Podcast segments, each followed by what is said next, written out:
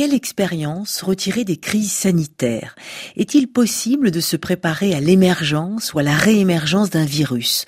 Comment les pays asiatiques voisins de la Chine, qui avaient déjà éprouvé l'épidémie de SRAS, ont-ils réussi à mieux se protéger de la Covid-19 L'anthropologue Frédéric Keck a mené l'enquête juste avant le déclenchement de la pandémie actuelle à Taïwan, Hong Kong et Singapour.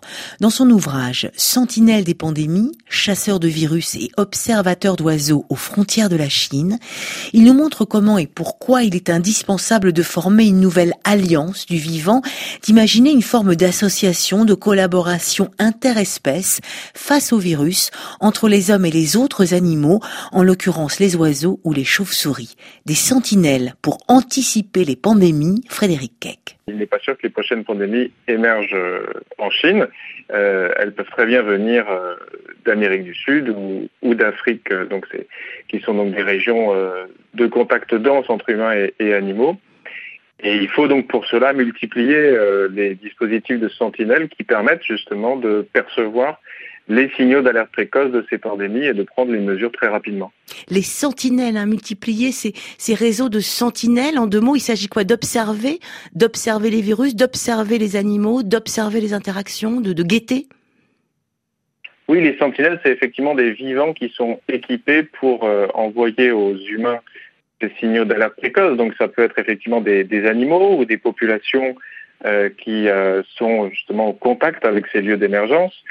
Ça peut être effectivement des, chasseurs de, viande de brousse en Afrique. et effectivement, ces sentinelles sont elles-mêmes vulnérables aux, maladies qui affectent le reste de l'humanité. Donc, il y a des nouvelles relations qui se nouent avec les vivants à travers ces sentinelles.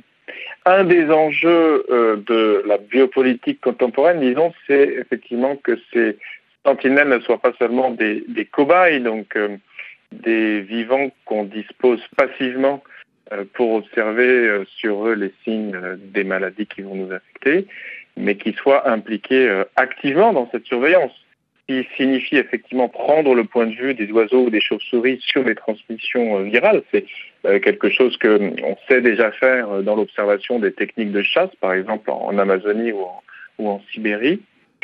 et en même temps, les rendre actifs, ça veut dire à un niveau plus politique, concevoir que ces animaux vulnérables font partie de la communauté globale, donc exposée à ces nouvelles maladies. C'est un changement complet de regard, hein, de paradigme, oui, de regard vraiment. Oui, parce qu'effectivement, ça suppose euh, de ne pas définir la santé depuis un, centre avec des marges qui sont souvent euh, oubliées parce que trop euh, exposées, et ça suppose effectivement de redéfinir la communauté politique depuis ces frontières qui sont à la fois des frontières géographiques et des frontières d'espèces.